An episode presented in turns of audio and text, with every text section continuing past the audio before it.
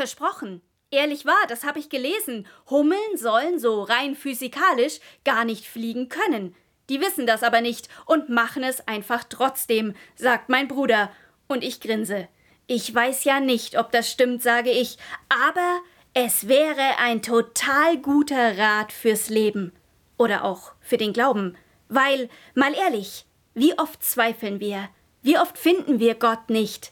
Fühlen wir Gott nicht? Und dann noch die ganze Sache mit Jesus Christus und diese Auferstehung, das kann sich doch keiner vorstellen, oder? Also mir geht das so. Immer wieder. Und wenn ich da nicht aufpasse, dann sitze ich erdenschwer mit meinem Zweifel allein im Zimmer. Und dabei wäre die Hummelmethode so viel besser. Vergiss mal kurz. Vergiss, dass du denkst, du kannst nicht glauben und mach einfach. Geh in den Gottesdienst oder zum Kirchenchor oder zum Frauenfrühstück oder hör die Radioandacht an oder oder oder. Du wirst sehen, das hilft. Hummeln fliegen ja auch.